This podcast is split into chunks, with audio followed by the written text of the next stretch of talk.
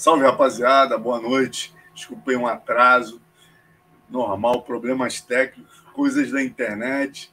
Hoje a gente está aqui com um grande ícone do nosso MMA, do nosso Vale Tudo e da luta livre brasileira. Já esteve com a gente aqui, tá novamente aqui. Esse cara tem muita história para contar. Joil de Oliveira, bem-vindo, meu irmão. Fala, gente. Obrigado, Alonso, aí, pela oportunidade aí. Muito obrigado. Sempre um prazer te receber. Pô, vamos, vamos.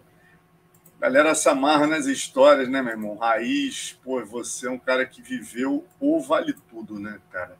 E eu começo logo para esquentar a galera aqui, para esquentar os tamborins. Vamos começar falando da tua luta mais marcante ali, a luta que te consagrou, né? Que é aquela luta com Pelé Land, meu irmão. Como é que foi? Foram duas lutas, na verdade, né? Conta para a galera como é que foi, Joel. Foram, foram duas lutas. É, a primeira foi em 1996, é, o evento, né, de 12 lutadores, e quem estava no evento para lutar era o Marcelo Guiar. E o Batarelli perguntou para o João se tinha algum reserva para colocar, porque sempre alguém pode se machucar e tudo, né? Tinha que ter um reserva. Aí acabaram, o João me colocou como reserva, aí eu fiz uma luta alternativa, ganhei do americano, Koji Lima, o nome dele, e fiquei esperando se alguém se machucasse. E justamente na semifinal, um americano lá que ia lutar com, com o Pelé quebrou a mandíbula e ficou fora. Aí eu tive que entrar e fazer a semifinal com o Pelé. E eu não estava preparado para fazer os 30 minutos, né? Como era reserva, o Marcelo, que era que estava no evento, que a categoria era até 80 quilos, né? E a minha categoria até 70. Então foi uma guerra. Foram 30 minutos de luta botei o Pelé para baixo e fiz ali meu ground pound, dando cabeçadas, que é meu ponto forte. Não deixei ele levantar, né? Ele tentou levantar uma vez, mas eu botei para baixo. Então acho que eu fiz uma estratégia muito boa de deixar ele embaixo, porque como eu não tinha, não estava preparado, né, nem psicologicamente para fazer aquela luta, justamente com o Pelé, que na época estava invicto, né? Tava ganhando de todo mundo, não perdia para ninguém, todo mundo tinha medo de lutar com ele das lutas mais sangrentas que eu cobri todas as edições do IVC, todas as 13. Essa luta aí, não, 14, né? Essa luta foi a mais sangrenta. Essa é do Nilson de Castro com Flávio Moura, cara. Porra, foram as lutas mais sangrentas que eu já vi na minha vida. Olha como é que ficou a cara do Pelé antes e depois. A gente até na tatame fez a matéria antes e depois, né? Aqui à direita o Pelé com a cara limpa é, antes de lutar com o Macaco, né? Que ele fez a primeira luta do torneio com o Macaco. Na semifinal ele te enfrentou 30 minutos de guerra, saiu com o rosto tão machucado que na revista japonesa subsequente, né, os fãs mandaram charge, né? O japonês tem esse hábito de desenhar e é como a gente aqui escreve para a sessão de cartas, eles lá têm uma sessão de desenhos e aí você vê como marcou, cara. Os caras botaram antes e depois, dois fãs diferentes fizeram um desenho do rosto do Pelé antes e depois, né? Então foi uma coisa realmente foram... que marcou a tua trajetória, né, Júlio? Foi, foram 98 cabeçadas que é, o meu forte na época, né, sempre fui bom de cabeçada, e eu botava para baixo e ali eu ia minando o adversário. E eu passei a guarda dele, fiquei na, no 100 quilos batendo, e quando eu, eu mesmo facilitava para ele botar de novo na guarda, porque eu tinha certeza que dentro da guarda ele não ia conseguir me raspar e não ia conseguir levantar. Eu não tinha pretensão de montar, porque naquela época, né, assim, a gente estava sangrando muito e muito suando, é, suava demais, então se eu tivesse montado nele, com certeza ele teria saído e poderia ser uma outra luta. Então eu fui muito inteligente de não querer montar, né? tive a oportunidade de montar várias vezes, mas eu não quis montar para ficar nos 100 quilos ou dentro da guarda batendo. 98 cabeçadas, é um recorde que ninguém vai bater. Até porque hoje não pode mais dar cabeçada. Esse, esses cortes que você tem aí na testa, aí, essas marcas de guerra, alguma delas é de cabeçadas do Pelé? Não, nenhuma. Eu não abri a cabeça dando cabeçada no Pelé, né? Essa cicatriz aqui que eu tenho é de um, é de um acidente de carro.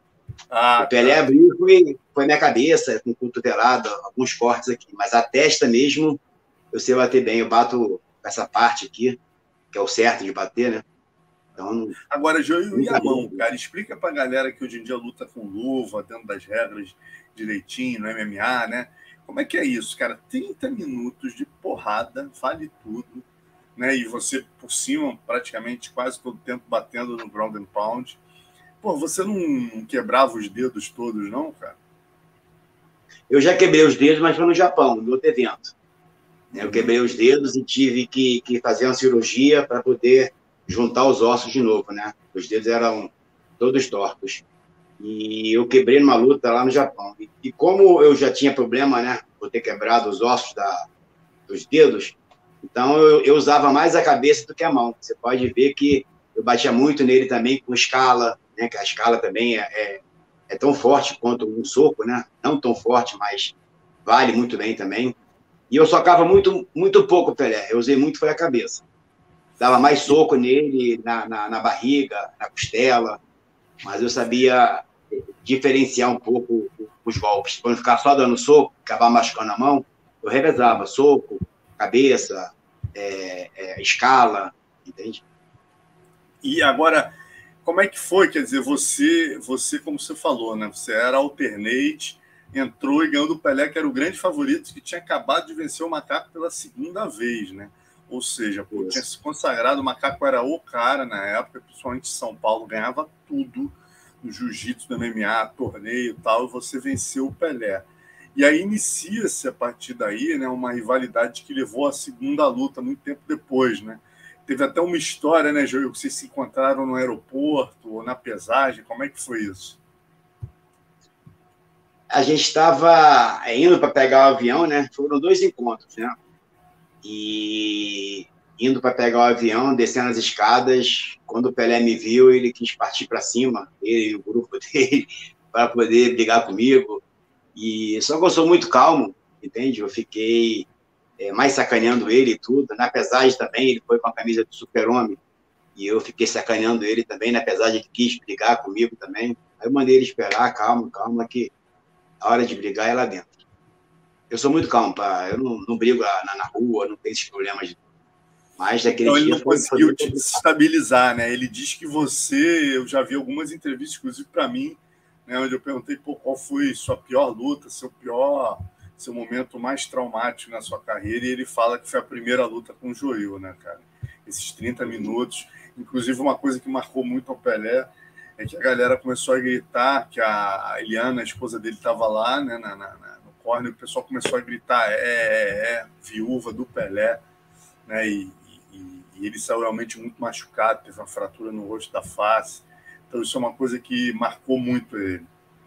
É, porque a torcida toda era do Macaco, né, do Jorge Patino Macaco. Então o Macaco perdeu para o Pelé. Então na minha luta com o Pelé, a torcida toda que era do Macaco ficou a meu favor, mesmo sendo do Jiu-Jitsu, ficou a meu favor. Entende? Então isso foi muito bacana. Eles também gritaram muito meu nome, me incentivaram bastante. Aquele dia foi especial. E a revanche? Quer dizer, aí teve toda essa celeuma aí de vocês se encontrarem no aeroporto, mas a luta em si, dessa vez o Pelé te venceu, né? Também foram 30 minutos de guerra. O que que, que, que foi diferente do, do primeiro combate para ele conseguir te vencer? Bom, a, a, a diferença maior foi o Batarelli ter botado a luta em pé, porque eu não lembro onde foi essa luta, acho que foi no Rio Grande do Norte, não a primeira foi São Paulo. Sergipe, é. Aracaju. É. Então, a segunda luta eu tinha botado o Pelé de novo para baixo, na mesma posição. Fiquei batendo nele. Nessa luta eu estourei um tímpano nele. Só que o público queria a luta em pé. E ficou vaiando, vaiando, vaiando, vaiando, vaiando. Aí o Batarelli botou a luta em pé. Né? Eu já estava também é, cansado, eu estava com um problema muito sério no joelho. É, não dando desculpa, porque eu não sou de dar desculpa em nenhuma luta, quando eu perco, eu perco mesmo, mas é, eu fui lutar com uma, uma, lesão no joelho, inclusive eu até tomei uma cortisona e xilocaína no vestiário, faltando 30 minutos para lutar, mas a vontade de lutar era tão grande que eu fui assim mesmo. Eu fiquei aí um mês sem treinar, tinha estourado o joelho, mas fui lutar assim mesmo. E aguentei os 30 minutos, mas se não tivesse colocado para ficar em pé, é, em pé de novo, eu teria ganho com certeza eu teria ganho. E eu estava. A minha maior preocupação era aguentar também os mesmos 30 minutos que ele aguentou. Né? mesmo eu sabendo que eu não tinha condições de ganhar dele dessa vez, por, pelo estado que eu estava, eu falei, poxa, eu vou aguentar os 30 minutos. Só que o Pelé falou numa entrevista aí que eu chorei, que eu estava quase pedindo para parar. Ele falou lá, não, você vai continuar. Avisar o Pelé que eu não chorei nada, cara, não sou de chorar, entendeu? Acho que deve ter escutado uma, um outro Joil, porque o Joil mesmo de verdade jamais ia chorar e, e pedir para parar na luta lá. Ele apenas me cumprimentou, quase no final, faltando uns dois minutos, quando ele estava por cima, né? É, batendo, ele falou parabéns, eu falei parabéns também, mas falou que eu estava chorando, quase chorando, alguma coisa assim. Isso aí é mentira do Pelé. E, e nessa época, né, cara, é, principalmente depois da primeira vitória que você conseguiu sobre o Pelé, na época a gente tinha os rankings na Tatame, né, os rankings também que rodavam o mundo todo, e você aparece, a gente tem o um ranking aí, olha aí, ó. Olha lá, quem está ah, é. em primeiro. Isso aí em 97, ali, ó. Joil de Oliveira, primeiro. Segundo, Royler Grace. Quer dizer, o pessoal misturava, né, galera, para a galera entender como é que era nessa época, pessoal. Era, era leve, médios e pesados, né? Então você tinha ali, por exemplo, o Royler. O Royler tem 60 e poucos quilos, mas teoricamente era leve. Então o pessoal botava Joil de Oliveira, Euler Grace, Jorge Patino, Ralph Grace, Marcelo Aguiar, também que era mais pesado, todo mundo, Eugênio Tadeu, todo mundo no mesmo lado, e aqui nos 90 quilos, Murilo Bustamante, Enzo Grace, Rickson Grace, Jerry Bolander, Kevin Jackson, Alan Góes, Igor Zinoviev em sétimo, Valide de Mario em oitavo e Royce Grace em nono. Você vê, e os mais pesados, acima de 90, Mark Ken em primeiro, Coleman em segundo, Don Fry, Ruas, né? Tom Erickson, Randy Couture, Vitor Belfort, Carlão Barreto. Bom, é... mas isso aí em é, termos eu... mundiais foi importante para você, né, Joel? Quer dizer, esse reconhecimento mundial, você está no ranking ali entre os principais leves do mundo, foi um diferencial, né? Foi. É, é, eu também pesava 70 quilos, né? Que é a minha categoria, né? Eu sempre pesei 70 quilos. Hoje eu estou com 74, com 52 anos. Então, aumentei um pouquinho, mas meu peso sempre foi 70. E, e esse ranking aí é até 80. Né? Até Era 80, até 80. Exatamente, exatamente. Até 80. E, e você logo nas... Entre as duas lutas, né? É, entre as duas lutas que você fez com o Pelé, logo você lutou com ele é, no WVC, aí depois você luta pelo cinturão do IVC 2, né? Ganha do Bosco, não foi isso? Na mesma noite o Arthur Mariano ganhou do Vanderlei Silva, você lutou pelo cinturão até 80 quilos do IVC, não foi isso? Isso, foi aí que eu fui campeão do IVC. Esse João Bosco, para quem não lembra, ele foi o atleta que nocauteou o macaco em menos de um minuto. Foi até um nocaute assim, bem feio, né? Foi Lá em Belém, né? Uma... Foi, foi em Belém, na cidade dele, né, do João Bosco, ele era muito conhecido, um cara forte também, devia pesar aí uns 85 quilos. Ele nocauteou o macaco assim, rápido, uma coisa feia, o macaco caía, levantava, caiu de novo, levantou, e o cara socando, uma coisa feia. Então eu sabia que se eu fosse disputar em pé com ele, ele tinha um boxe muito bom, né? Eu sabia que se eu fosse fazer em pé com ele, trocar em pé, eu ia sair na desvantagem. Então, logo no começo, eu também botei ele para baixo e fiquei dentro da guarda, é, desferindo cabeçadas, dando soco na costela. Ficamos ali uns sete minutos, bati bastante na costela dele, que eu até soube que no vestiário ele vomitou sangue e tudo. Aí o Batalha botou em pé a luta. Quando ele ficou em pé, ele saiu cambaleando, encostando nas cordas, quase caindo, cambaleando, né? E pedindo tempo para o Batalha para se recuperar. Só que no Vale Tudo, na época, não tem tempo entendeu? Tem tempo. Se não aguenta, tem que sair. É, aí eu fui, aí, fui o campeão, fui o campeão, ganhei o cinturão. Na mesma noite que o Arthur Mariano fez aquela luta histórica com o Vanderlei Silva, tá aí os dois, ó. Os dois, né? Budokan e, e Boxstein, né? Eram academias parceiras de Pedro no fundo, João Ricardo e Luiz Alves aqui na beiradinha, ó, do lado do Arthur Mariano. É isso. É Bom, uma, uma, curiosidade, cara, como é que a luta entre você e o Macaco, quer dizer, você ganhou do Pelé, né, ganhou um, perdeu o outro, mas ganhou a primeira, você ganhou do João Bosco. Como é que o Batarelli não casou você e o Macaco nessa época? É engraçado, eu também nunca consegui entender isso. É, nas lutas, né, que que você fazia três lutas numa noite, e a gente estava na mesma, na, na, que a gente poderia se encontrar, o Macaco perdeu. Nessa, pro Pelé, ele perdeu. No Campeonato Brasileiro, eu lutei até 70, que era a minha categoria, né? E ele lutou na categoria dele, também perdeu pro, pro, pro, pro Pelé. No freestyle também, eu lutava até 70, ele até 80, mas poderia ter casado essa luta no IBC. Eu também não entendo, porque nunca colocou. Seria uma luta muito boa. Muito boa. E você e o Macaco tinham algum, algum tipo de rivalidade nos bastidores ou era tudo tranquilo? Não, tranquilo, engraçado. Até hoje eu falo com o Macaco, pergunto para ele quando é que ele vai lutar comigo, se ele está correndo, falo com ele pelo WhatsApp, entendeu? Ele também queria lutar bastante comigo, mas a, o tempo vai passando, vai passando, mas ele tinha esperança ainda de fazer essa luta, que para mim era um sonho fazer essa luta com o Macaco. Acho que falta essa luta aí para o meu currículo. Falta essa luta, porque o Macaco é um, um lutador extraordinário. Eu acho que na luta com o Pelé, ele estava com muita sede de ganhar. Ele teve chance de ganhar do Pelé, mas ele se desesperou muito em montar. Ele não soube usar uma, uma, uma, uma, uma tática, sabe? Como eu fiz, de botar para baixo, de ficar na guarda, sem querer montar. Então o Macaco estava com aquela, muita, aquela sede, sabe? De querer arrebentar. Ele levou, ele levou muito o pessoal. Acabou estragando a tática dele. Quando você leva a luta para o pessoal, você acaba estragando tudo. É verdade. Bom, e aí no IVC 2 você ganha o cinturão, né? E no IVC 3 você defende o cinturão lutando com o Valide, né, cara? O Valide. Não. Porra, Va... não. não foi isso, não? Não. não é, eu ganhei o cinturão. É, eu ganhei o cinturão até 80. Aí o cinturão até 90 quilos estava vago. Aí me colocaram para lutar, para disputar o cinturão até 90. Eu, com 70 quilos, ganhei o cinturão até 80. Depois fui disputar o cinturão até 90, com 70 quilos. Caramba. Não, isso que é uma coisa que sempre me. Léo, se puder, joga as fotos dele com o Valide. Aí o Valide era um cara que, pô, disputava né, campeonato ali, pô, lutava às vezes até absoluto ali, né, em torno de 80 quilos. Pô, nessa época o Valide tinha quase 90 quilos.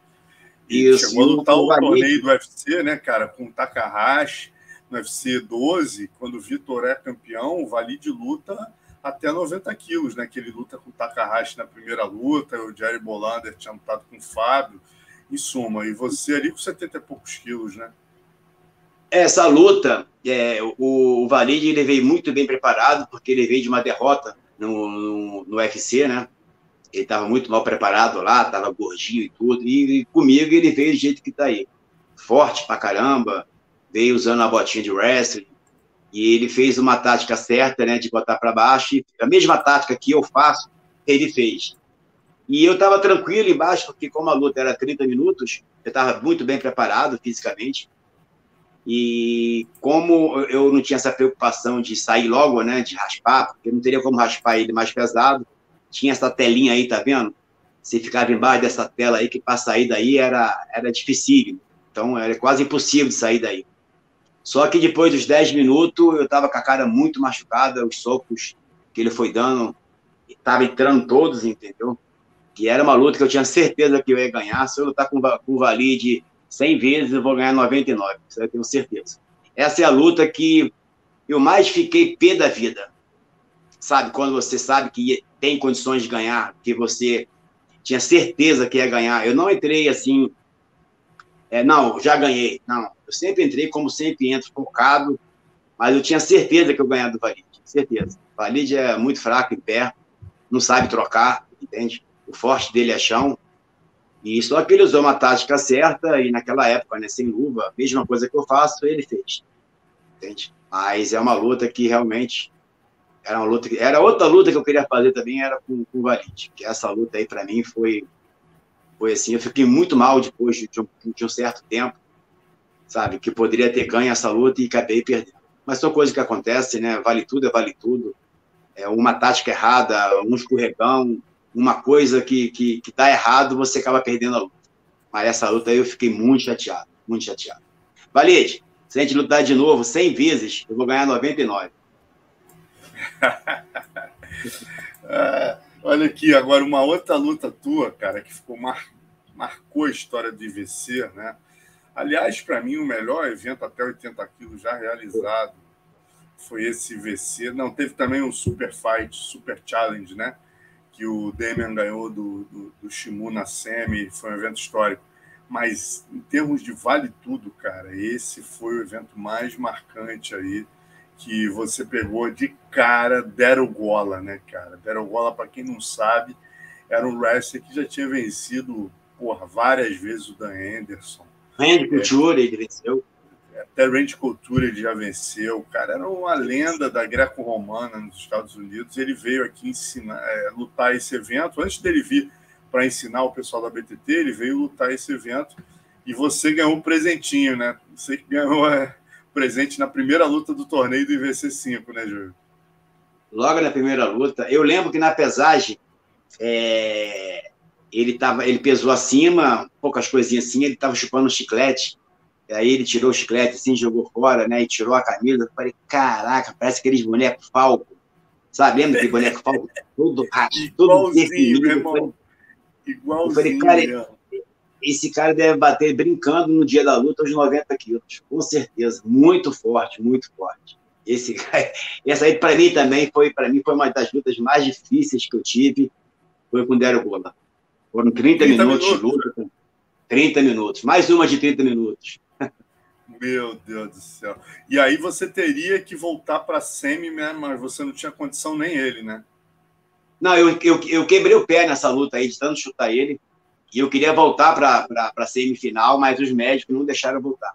Eu queria voltar, mesmo que eu estava com, com, com um corte na cabeça, um corte no supercílio, com o pé quebrado. Acho que tem uma foto que mostra meu pé quebrado, tanto chutar ele. Cara, esse cara era muito, muito forte.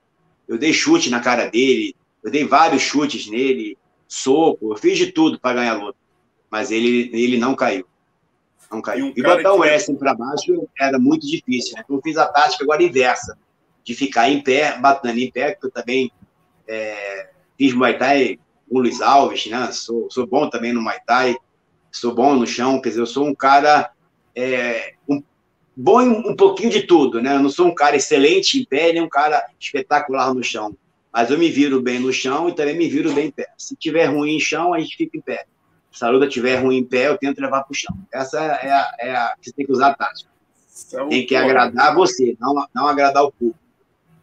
É. Fica mais centralizado um pouco. Fica só é, um pouquinho mais centralizado, centralizado na tela, Joil. Isso, vai para tua esquerda, vai para. Ih, mexeu o celular melhor ainda. Aí tá assim? ótimo. Tá ótimo. Mas deixa eu falar com você sobre agora a sua ida para o Japão, né, cara? O momento mais complicado ali da sua carreira, quando você vai lutar e tem aquele acidente. Conta para a galera como é que foi, né, que até te rendeu o apelido, né, que marcou aí o Samurai de Fogo. Como é que aconteceu esse acidente no Pride? Esse acidente foi no Pride 9. Eu ia lutar com o Matt Serra, aluno do Renzo Grace. E antes de, de do, do, evento começar, né, fizemos. O evento fez todos os testes, explicou o que ia acontecer, esses shows pirotécnicos, né, que a gente ia para um tablado, lá você cumprimentava o público, depois ia em direção ao ringue. E quando você, chegando no ringue, eles faziam aquelas explosões, aqueles shows, né? Tinha lança-chamas e fogos. Só que eu acho que eles não se comunicaram direito e acabou apertando o botão na hora que eu estava em cima do tablado. Quando eu cumprimentei o público, eles apertaram e houve aquela explosão toda. E meu corpo pegou fogo, eu, eu consegui dar tipo quase um mortal para trás e caí gritando e ninguém conseguia entender nada. Aí o primeiro a chegar foi o Libório, do Jiu-Jitsu, foi o primeiro a me socorrer. E eu falando fogo, fogo, fogo, só que era um fogo que não aparecia, era uma coisa estranha e a, a, minha pele ia, ia escamando, sabe? Ela ia ficando assim, ia abrindo toda, ia ficando em carne viva. Aí o Libório falou, pô, ele tá pegando fogo. Aí pegou uma toalha aí, jogou em cima de mim. Foi, foi difícil. O Renzo também chegou na hora, junto com o Libório. Parece que o Mark Kerr também, né? Também. Foi 70% do corpo queimado, parte da frente todinho. Meu Deus, olha a tua perna direita, cara. Que coisa bárbara aqui, meu irmão. Mas ficava assim, é, Alonso, eu ficava todo em carne viva, porque todo dia as enfermeiras, eu ficava todo, é, é, é, todo coberto com, com gases, né? Parecia uma múmia. Aí todo dia elas tiravam e com a escova, cara, ela ia raspando aquela escova no meu corpo todo para tirar a carne morta.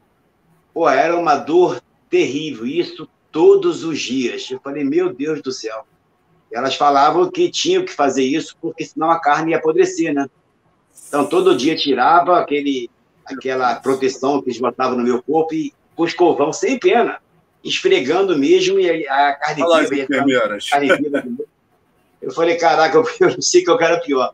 Se foi ter queimado ou se o tratamento que vocês estão me dando, que, poxa, tinha essa carne morta, esfregar com a dor que era, era, era terrível. Foi, Quantos assim, dias você ficou no Japão, Júlio? Eu fiquei dois meses lá. Dois meses. Fiquei internado um mês, um mês direto, fiquei com sonda, fiquei mal. Nas primeiras, nos primeiros dias eu fiquei muito mal. Não conseguia falar, porque como meu rosto estava muito queimado, né? Eu não conseguia abrir a boca para falar. Foi foi assim. É, eu não gosto nem de lembrar, porque até as minhas lutas seguintes que eu tive, toda vez que tinha shows pirotécnicos, eu, eu tipo travava, sabe?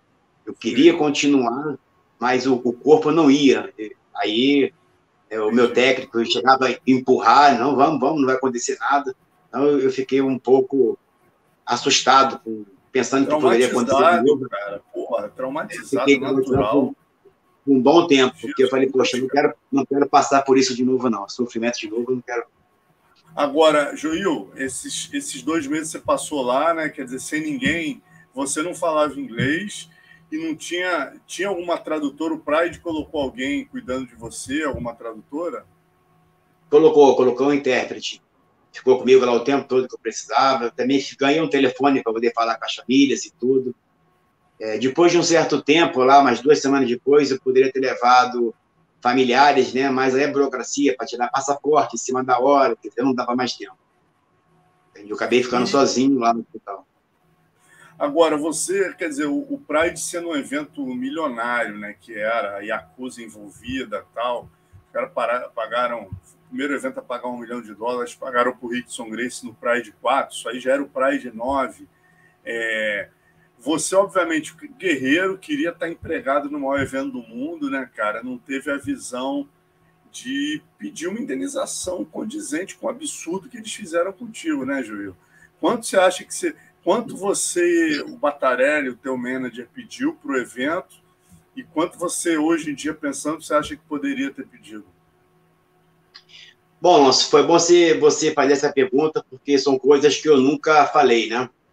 Então, assim que eu sofri o acidente, acho que duas horas depois, os japoneses foram lá no quarto já com, com, um documento, uma procuração de e levando esse intérprete e explicando o que tinha acontecido, né? Que eu tinha sido sofrido um acidente e tudo e queria me indenizar.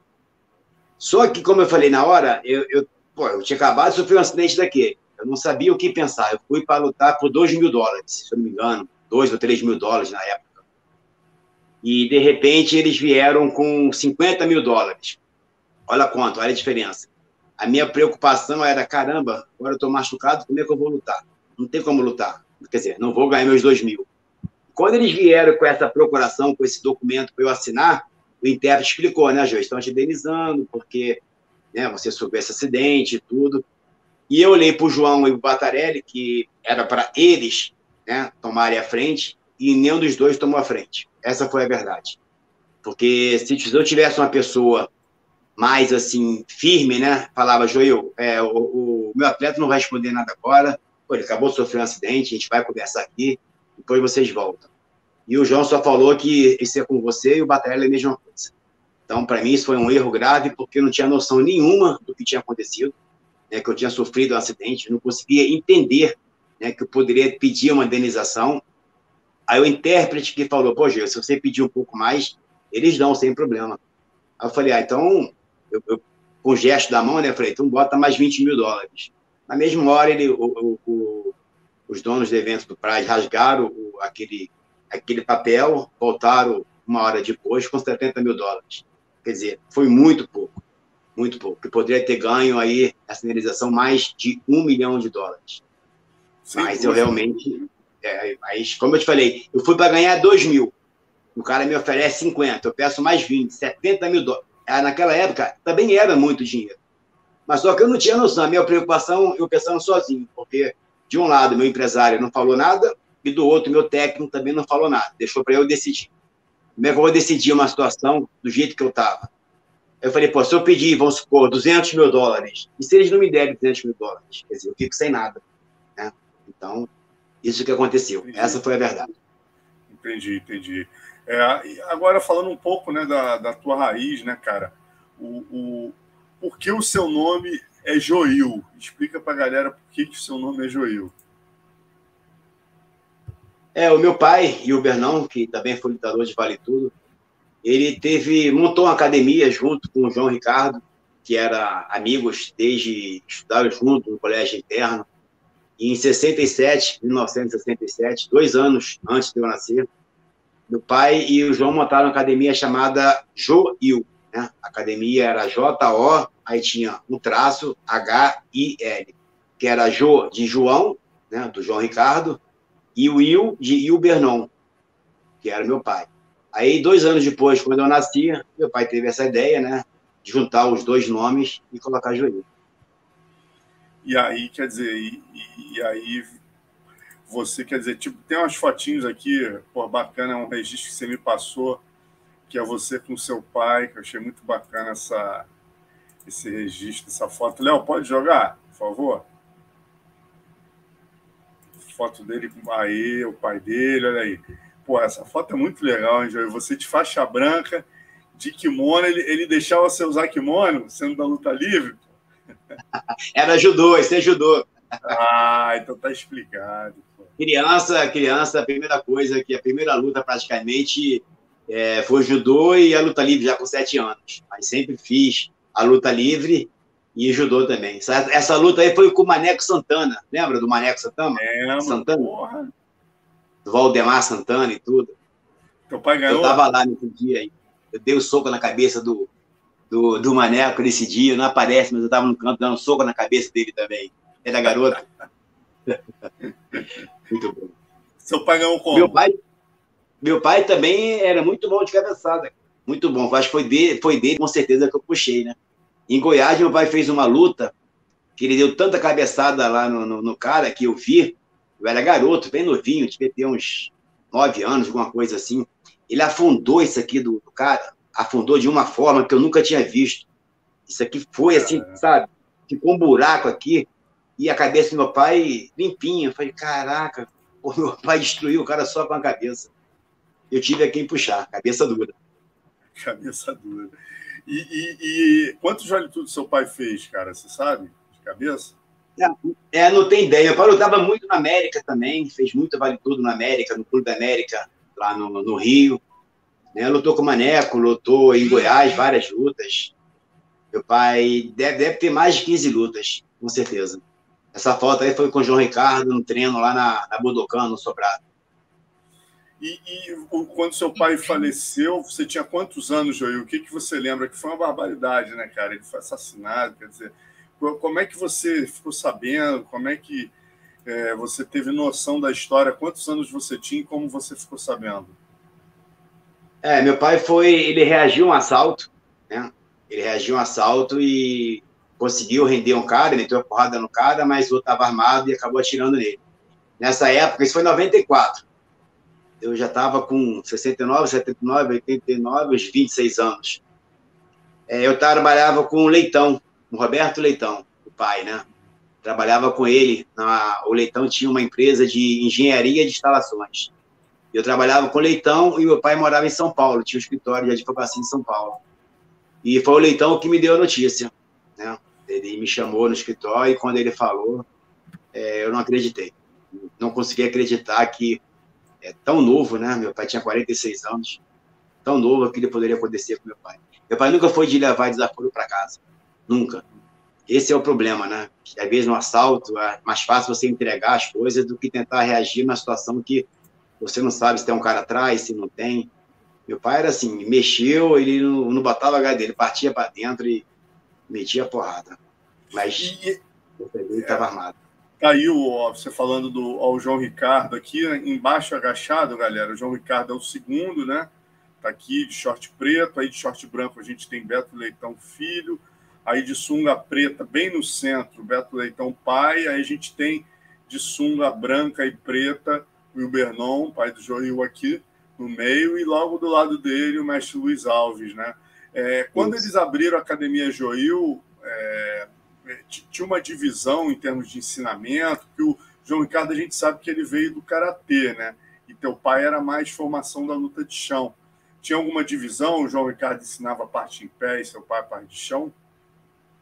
Isso, exatamente. Meu pai aprendeu o chão é, em meados da década de 60, na academia Shotokan, é, em Niterói, do Barradas. Né? Meu pai era de lá. Então, meu pai já sabia chão. Quando eles montaram essa academia, o João dava aula de karatê e meu pai dava as aulas de luta livre. O João começou a fazer é, a luta livre com o meu pai. Foi numa derrota que o João teve, ele acabou perdendo no chão. Foi aí que ele, ele chegou à conclusão que ele precisava treinar chão. Ele chegou para meu pai e falou para meu pai, eu sei disso, meu pai me falou também, na época eu lembro disso, né, que ele, ele não gostava de treinar chão, gostava mais da parte em pé, ele sempre gostou mais do karatê da luta livre, mas ele vê a necessidade de treinar a parte de chão também. Foi depois dessa derrota que ele começou a treinar com o meu pai e começou a, a, a, a vida dele né, na luta livre. E o, e o João, né, cara? Você, pô, eu que acompanhei tua trajetória desde o início, eu vi o João, né, quando eu fui te conhecer, fazer a primeira matéria, que eu entendi que você não era filho dele, que para nós que olhávamos assim, fala, pô, o cara é o mestre dele, mas parece pai, que vocês são parecidos fisicamente, né? O João, com o falecimento do seu pai, passa realmente a tomar ali uma posição, é um misto de, de, de pai e mestre juntos, né? Inclusive. Foi inclusive te levando para o passa a ser a, a, maior referência ali como professor, né? Isso. Antes né, do falecimento do pai, eu treinava muito com meu pai lá, lá na, na, no Sobrado. E com o falecimento do meu pai, eu me apeguei muito ao João, né? Tive o João até como segundo pai, até ter as minhas decepções com ele. A minha própria saída da Budokan não foi muito explicada, isso também nunca foi falado. Em 2006, eu vinha de uma sequência de derrotas, né? Por lutar sempre com um cara mais pesado, de lutar lesionado, de me colocarem para lutar assim. Eu, eu, eu, como técnico, eu jamais vou colocar um aluno meu para lutar lesionado. Primeiramente, eu vou, eu vou preservar o, o meu atleta. Eu estou falando eu, Joel. Eu vou preservar o meu atleta. Né? Se ele não tem condições de lutar, não vou botar ele para lutar. Não vou botar para lutar um cara que está cego como me botaram para lutar no Japão no Pride. Entendeu? Tem até uma aí, foto aí que dá para ver bem, ó. O teu olho esquerdo tá. aí, você tá cego aí, tá, tá azul.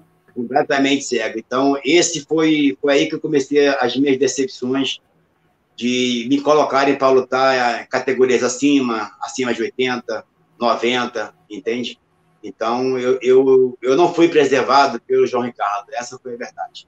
E a minha saída foi porque ele chegou no escritório, depois que eu tive algumas sequências de derrotas, ele chegou para mim e falou que eu estava acabado por Vale Eu falei, como acabado? Com 33, 34 anos.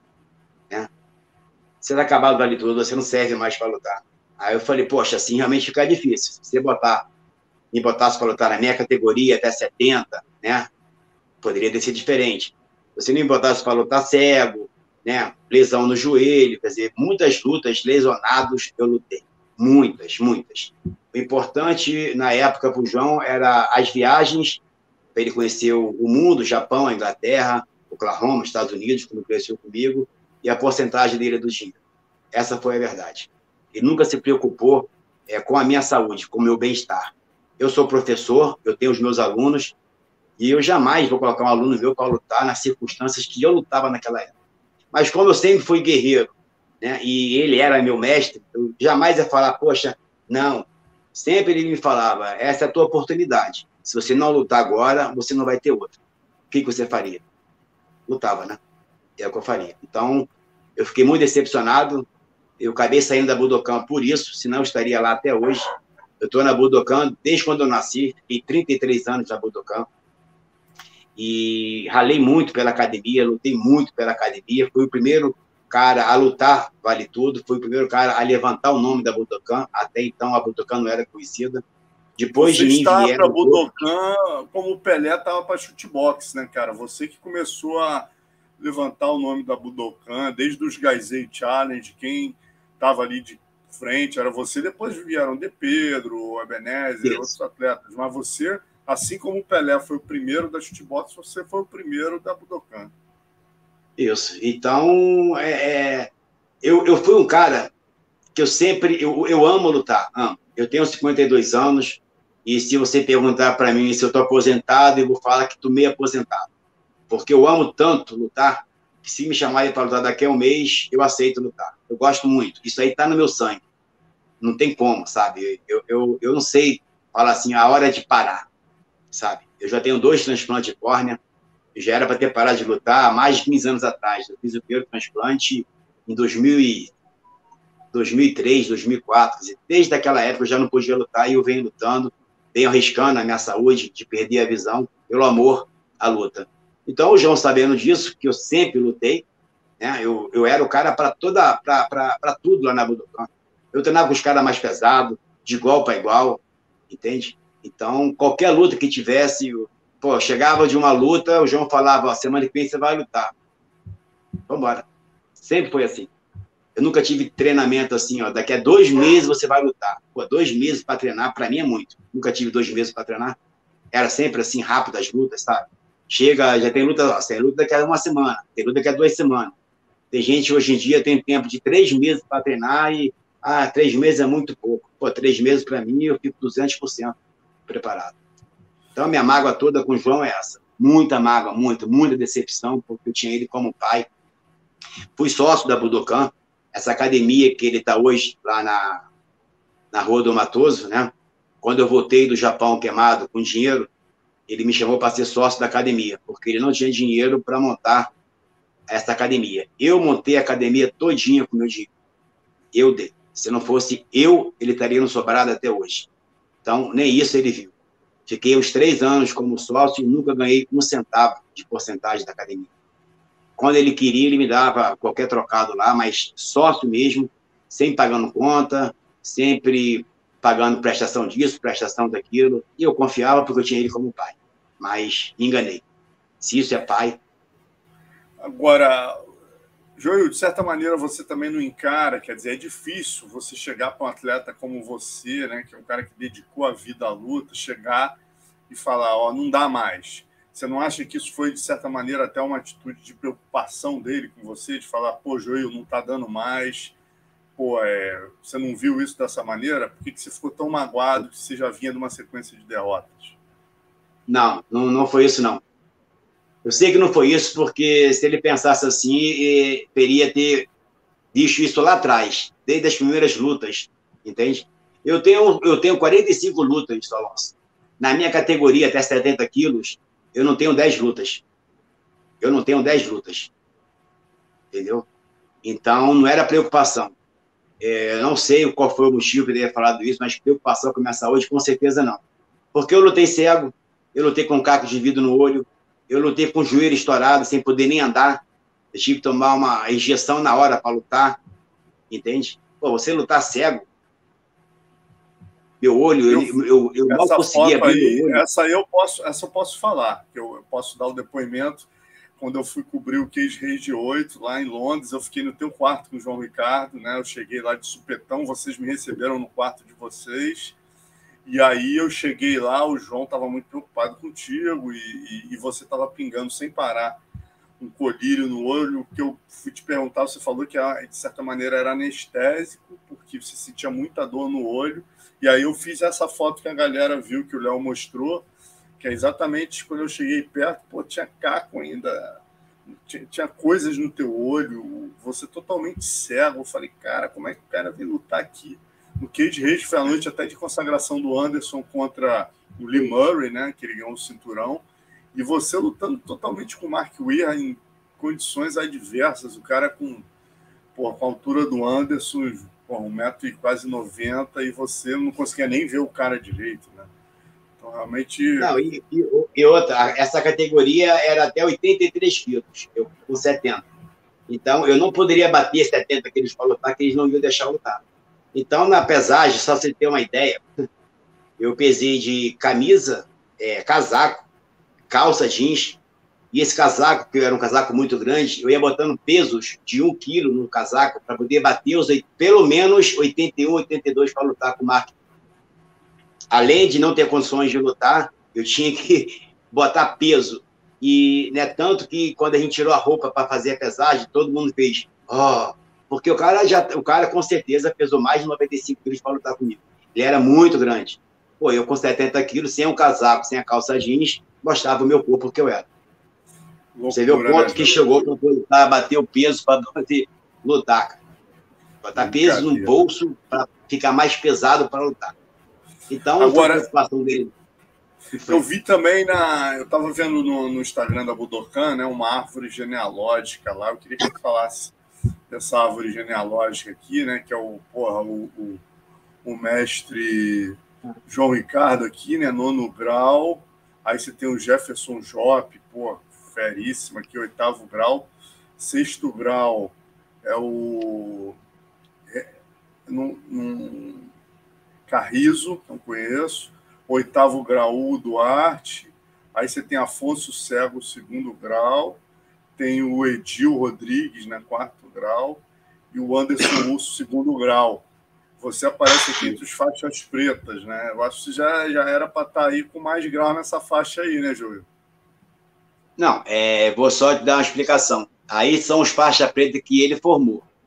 Né? Eu realmente não estou me vendo aí nessa árvore. Deixa eu ver aqui. Não, eu não estou nessa árvore. E nem meu pai está nessa árvore. É, só para falar, eu sou oitavo Dan também, oitavo grau, tá? Pela, é, os DANs você recebe com tempo de, de faixa preta. Eu tenho 32 anos de faixa preta. Então, a explicação que foi dada para montar essa árvore é que o, o, o pessoal que está ali pegou o Dan com o João. Só que eu não falo com o João há muito tempo, como é que eu vou pedir Dan para ele? Você concorda? Tem como. Né?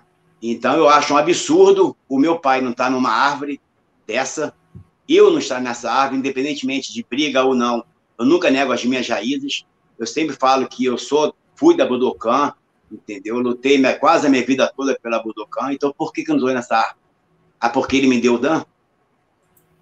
Ele não pode. Ele mesmo fala numa entrevista que o Dan que eu tiver, ele assina embaixo. Mas você acha que eu vou pedir Dan a pessoa depois de tudo que aconteceu? Entende?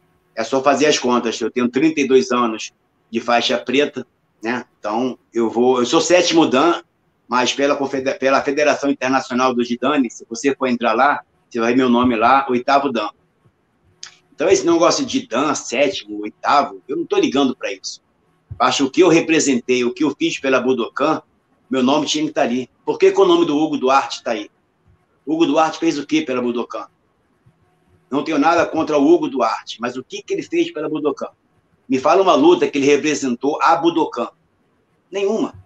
Ele treinou na Budokan algumas vezes, treinei com ele também muitas vezes, entendeu? Mas ele nunca foi aluno da Budokan, ele nunca representou a Budokan. E por que, que ele está numa árvore? Ah, porque ele pediu o Dan ao João. Como eu não pedi Dan, eu não tenho direito a ficar numa árvore. Meu nome tem que aparecer no rodapé pequenininho dos faixas pretas. Tá? De parabéns. É, praticamente é, é, me tirar, sabe, do, de tudo que eu fiz pela, por essa academia, só a única explicação é essa, porque não tem sentido, cara, você tirar uma pessoa, não colocar uma pessoa na árvore, porque eu não fui lá e pedi. Ele sabe quantos Dan eu tenho. Meu, o meu nome e a minha foto e a foto do meu pai tinha que estar nessa árvore. Entendeu? Tinha que estar nessa árvore. Eu estou na árvore da luta livre, que é muito mais importante do que a árvore da Budokan. Porque o cara vai me tirar de uma árvore porque eu não pedi Dan para ele? Porque eu não fui pagar, porque lá, lá ele, ele cobra, né? Mil reais por cada Dan. Você acha que eu vou pedir, vou ter que pagar para ganhar um Dan? Se o Dan eu, eu conquisto pelos anos, a cada quatro anos, a cada três, dependendo da federação, a cada três anos você ganha um Dan, tem outra federação, a cada quatro, quatro anos você ganha Dan, né? Então é só você contar, com 32 anos que eu tenho, bota aí de quatro, quatro anos, três em três anos, então eu não tenho que pedir nada. Meu nome tinha que estar ali nessa árvore. Agora, se ele não faz questão de colocar nessa árvore, nem o meu pai, então o que eu acho que ele está querendo apagar, sabe, o, o, legado do meu pai, e ele dizia que era irmãozão do meu pai. estudaram junto no colégio interno, sabe? É, eu nasci na Budokan, treino na Budokan praticamente desde quando eu nasci. Fiquei até os 30 e poucos anos na mesma academia. E no final, depois que, a gente, que eu saí, por culpa dele, por culpa dele, que eu saí da academia. Não saí porque eu quis. Eu não estou numa árvore da academia. Não estou falando da árvore da luta livre, não. A luta livre eu estou. Na árvore da luta livre, a história da luta livre, eu consto lá. Agora, numa árvore de uma Budokan, de uma academia, o cara que mais fez pela academia, o cara que mais lutou, que mais representou, deu seu sangue, literalmente. O meu pai também não está nessa árvore. Aí está uma é. pessoa que nunca representou a academia. Então eu quero parabenizar o João Ricardo por essa árvore, espetacular a tua árvore. Agora, Joil, deixa eu te pena que eu, pena que eu não tenho uma para cortar a árvore. Machado. Agora, Joil, o com relação a esse negócio de grau, né, houve muita polêmica. O, o Hugo, na verdade, fez uma grande homenagem né, para acabar com a rivalidade e tal. E ele graduou, deu a faixa preta para alguns grandes nomes da Carson Grace, como Cássio Cardoso, Peixotinho, né, e outros grandes ícones aí do jiu-jitsu. É, o pessoal do jiu-jitsu, a maioria que foi lá, obviamente, entendeu como uma homenagem, mas teve também a galera que não gostou muito, criticou e tal, o pessoal do jiu-jitsu receber a faixa. Você, como atleta e representante da luta livre, como você viu essa atitude do Hugo? Bom, é, para começar, homenagem é uma coisa. É, você pode homenagear, homenagear uma pessoa de outra arte marcial de uma outra forma. Não dar uma faixa preta para eles, como ele deu, ainda mais com quinto dan. Quinto dan que eu falei, entendeu? Ele não ganhou só a faixa preta, eles ganharam a faixa preta mais 5 graus. Para ganhar 5 graus, tem que ralar bastante. Então, eu não concordo com o que ele fez, mas a cabeça é dele, cada um faz o que quer. Eu jamais faria uma coisa dessa. Eu acho que você pode homenagear uma pessoa, você pode e deve, né? Todo o pessoal que ele homenageou são merecedores, mas não de uma faixa preta, de ainda mais quinto grau. Aonde que eles vão botar essa faixa preta, quinto grau, e dar aula de luta livre? Te pergunto. Quem deles vai dar aula de luta livre? Nenhum. Então você podia homenagear, entendeu? Por prestar de serviço, qualquer coisa. Agora, dar faixa preta mais 5 graus, eu acho um absurdo. É por isso que a luta livre não cresce. É difícil crescer e ter credibilidade dessa forma. Isso que eu ia te perguntar na sequência, né? Como é que você vê o trabalho que o Bosco está fazendo? Como é que você vê a luta livre hoje em dia? Ah, eu, eu ainda, ainda vejo a luta livre engateando. Engateando. É, é, muito ego entre as pessoas, entre as pessoas mais velhas, é, que tinham que fazer diferente, não fazem.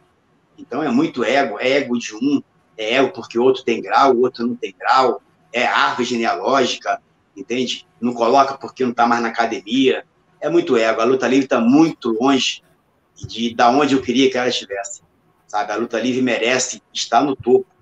Tem muitos lutadores bons, sabe? É uma modalidade de luta que todo mundo usa hoje em dia. Se você tira o kimono para lutar, você está lutando luta livre.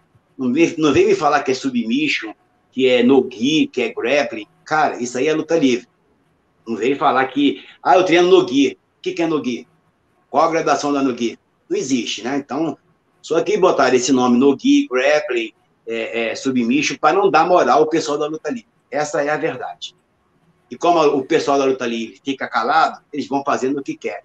Até daqui a pouco a luta livre sumir, desaparecer do mapa. Se deixar, não está longe de acontecer isso, não. Pô, quem estava aqui com a gente é a Verônica Ratten, cara, filha do, do Tatu, o tatu mestre Tatu. É o pai, o pai da luta livre aqui, um cara que durante muito tempo teve sua obra esquecida. Meu amigo Elton Silva está fazendo um trabalho espetacular no sentido de resgatar né, a memória é, do Tatu junto com a Verônica, né? Eu acho que é importante Luta Livre ter sua identidade. Está ela aqui, ó, Verônica Melo Ratten, Flávio Moura existe sim, tudo documentado.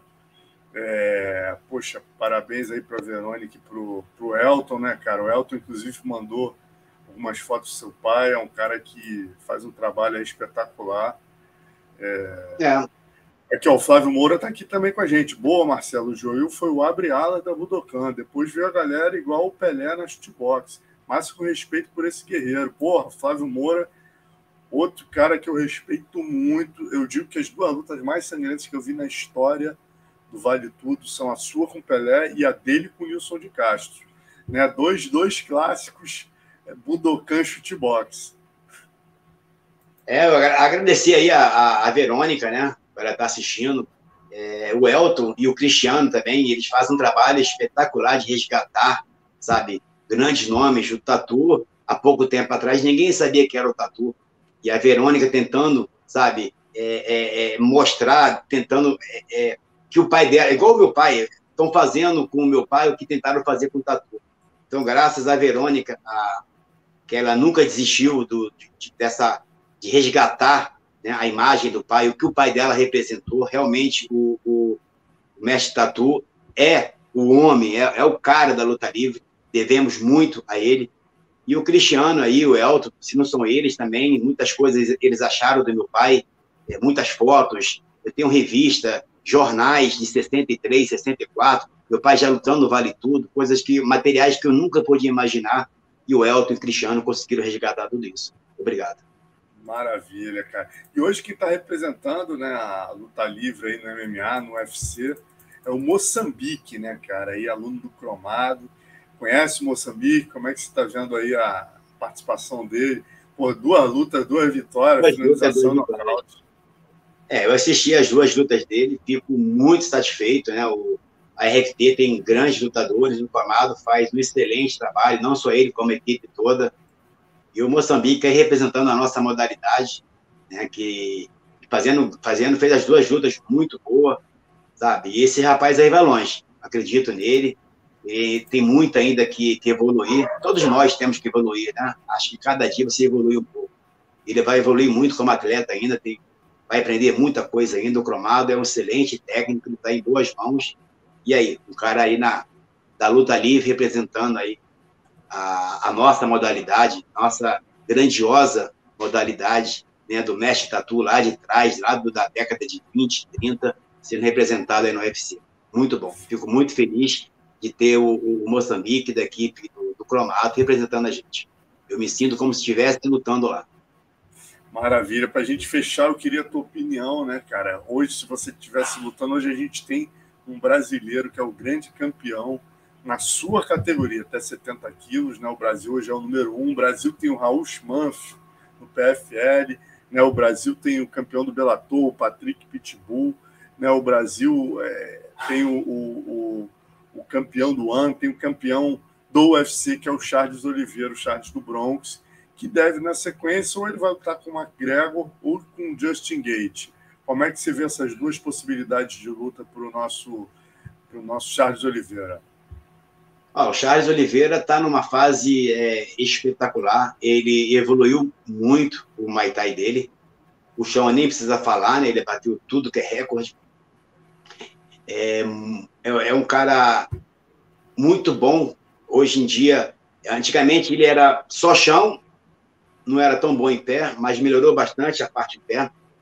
E vai pegar, para mim, o, o, o Justin é uma pedreira, é um cara que tem um gás fenomenal, ele não cansa, não cansa.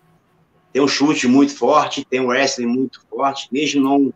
Ele, ele tem um wrestling muito forte, mas não bota os caras para baixo, né? Ele gosta de tocar em pé. Então ele chuta muito forte, tem um. Sabe? É, é, um, é uma luta muito difícil eu acho, pro, pro Charles. Já o McGregor, para mim, é um, o tempo dele já acabou. Eu acho que ele fala demais. Em matéria de ganhar dinheiro, o Charlinho devia lutar com o McGregor. Tem muito mais chance de ganhar, porque o McGregor tem mais nome, faz tudo essas, essas graças que ele faz tudo, mas com o McGregor aposto no, no Charles. Mas com o Justin é uma luta muito dura, muito dura. Eu, tenho, eu vejo um, um, uma coisa no, no, no, no Charles, é, ele não é muito de aguentar porrada. Eu já vi isso nas lutas dele, que ele perdeu. Né? Ele também não tem um preparo físico muito bom, tipo, para aguentar cinco rounds, como esse Justin luta do começo ao fim. Então, ele vai lutar com, com, com, com esse cara e tem que tentar ganhar no, logo no começo, porque se for deixando a luta mais para frente, ele, eu já vi algumas lutas dele, leva um soco aqui, ele não, ele não absorve bem os golpes, sabe?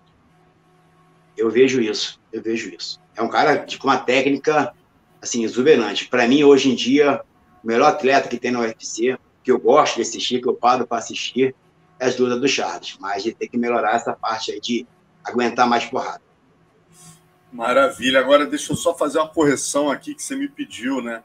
Você puxou minha orelha com razão aqui, quando eu fiz até a resenha com o João Ricardo, se eu não me engano. É, eu coloquei o. Obviamente, o Maicon Alarcão é o maior campeão de Copas Budokan da história, né? Se não me engano, são nove. E você é o segundo maior, né? O Miltinho, é, realmente eu nem lembrava você tem razão, o Miltinho ele competia naquelas Copas Ciclones lá, mas eu não lembro dele competindo na Budokan. O Gesias eu lembro ele competindo, mas você aí com certeza foi um dos maiores vencedores. Né? É, eu tive seis títulos da Copa Budokan, lutei muito lá no começo, para você ver, eu tenho seis títulos, ainda, ainda sou o segundo colocado, e sem lutar uma Copa Budokan há muito tempo. É, então, isso também foi esquecido de falar, né? Que eu ganhei seis vezes a Copa Budokan. Então, para você ver, eu fiz muita coisa pela Budokan e não consto numa árvore que tem três, quatro pessoas ali. Mas é, é, assim mesmo, cara. Eu, eu sei o que eu fiz pelo Vale Tudo, eu sei o que eu fiz pela, pela, pela minha modalidade, que é a luta livre, que eu amo. Também sou do Muay Thai, amo o Muay Thai, mas a luta livre é a minha raiz, entende? Então, eu sei o que eu fiz, tenho orgulho do que eu fiz, de ter lutado, sabe? De ser o que eu sou, sou uma pessoa honesta, isso aí, para mim, é o que vale. Maravilha, meu irmão. Agradecer muito aqui tua participação. Fala para a galera, tem te acompanhado no Instagram, né? Tem visto aí você está dando umas aulas aí. É em Pendotiba que você está dando aula? Eu estou dando aula em Piratininga. Piratininga. Estou dando aula.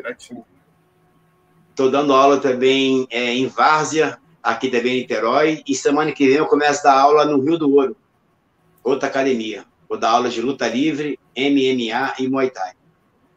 E o meu trabalho hoje em dia, só para falar que eu trabalho com adestramento. Eu sou adestrador de cães. Eu acho que muita gente não sabe. Esse é o meu trabalho. É, é, é isso que, o, que, que, que faz pagar minhas contas. Eu trabalho já há mais de 10 anos como adestrador, graças ao Marcelo Aguiar, outro grande lutador, fera brabíssima. Brabíssima. Trabalhei com o Marcelo Aguiar no Canil Aguiar dele por muitos anos, trabalhamos juntos lá. Foi graças a ele que eu aprendi a, a trabalhar com adestramento, né? E continuo trabalhando até hoje. Dou as aulas porque eu gosto, eu gosto de treinar, mas meu trabalho mesmo é adestrar animais. Amo animais, amo. A coisa que eu mais amo. Muito mais do que pessoas. é isso, galera. Sigam lá o Joil, bota lá no Instagram, Joil de Oliveira, que só tem um. Valeu, sigam lá que vocês vão ficar por dentro aí do que o mestre tem feito, tanto na parte de adestramento como nas aulas. Quer dizer, você que estiver aí por Niterói, pode passar lá e dar um treino com o mestre. Will, obrigado mais uma vez aí, meu irmão. Sempre um prazer te receber aqui no nosso Resenha PVT. Alonso, eu que agradeço tá? É, por tudo aí que você fez pelo esporte. É, você é o number one. Você é um cara assim de resgatar também, sabe, revistas de fotos de lutas. Você tem história para contar de, de, de, todo mundo. Quer dizer, você é um cara exemplar. Agradeço muito essa oportunidade de, mais uma vez, estar aqui falando um pouco da minha vida e explicando algumas coisas que precisava ser explicado. Agradecer as pessoas aí que assistiram, Flávio Moura, né? o Emílio também assistiu, o Júlio, tem muita gente que assistiu. Pô, mais de 200 ah, pessoas passaram por aqui. Eu não estou só dando a mensagem porque o porque a, né? Tá, tava uma sequência aqui histórica bem interessante, mas pô, tem muita gente aqui mandando mensagem. Depois você assiste lá, você vai ver a galera aqui falando, mas mais de 200 pessoas Sim. participaram. Então, agradeço de coração por essa oportunidade. Muito obrigado mesmo, tá? É, não estou aqui para fazer intriga com ninguém, eu estou muito velho para querer arrumar briga com outro velho ainda. Eu só apenas contei a verdade. Eu acho que a verdade tem que ser dita, a verdade não se pode omitir. Você não pode esconder uma pessoa como meu pai e você não pode apagar o que eu fiz por uma academia. Essa é a minha mensagem. Tamo junto, Alonso. Muito obrigado por tudo. Eu te agradeço, galera. Boa noite. Um abraço a todos aí. Valeu, Joil.